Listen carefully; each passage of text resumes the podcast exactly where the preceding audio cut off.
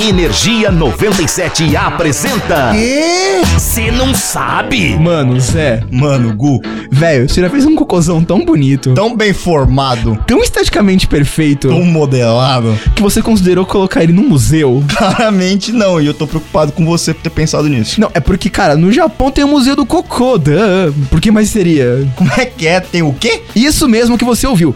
Tendo como slogan a maior fofura do cocô, esse museu, que fica em Tóquio, veio com a ideia de quebrar o tabu sobre esse assunto. Quebrar o tabu do cocô, meu Deus, que ponto chegamos. Mas o que, que os caras mostram lá, velho? O Museu Unko do Japão é um lugar mágico, onde você pode sentar em banheiros falsos coloridos, desenhar o que você acha que é os seus movimentos intestinais, gritar Unko no microfone, que deve ser cocô em japonês, brincar num poço cheio de cocô de pelúcia e tirar selfies com cocôs de brinquedo. Olha, você bem honesto que você me assustou aí, mas cara, o quão libertador deve ser você gritar cocô no microfone. Eu tô achando que eu vou ter que ir pra lá, tipo, urgente. Cara, muito urgente. Mas se você quiser, dá pra ir lá no Japão, custa só 60 conto de real pra gente que tem mais de 18 anos. E ainda dá pra comprar papel higiênico colorido no final, velho. Ainda bem que eles colocam pra maior de 18 anos, porque eles sabem também o- a maturidade da galera. Mas bom, temos aí as prioridades bem definidas. Mas aí, você curte curiosidades extremamente fedorentas? Porém, incrivelmente, um co...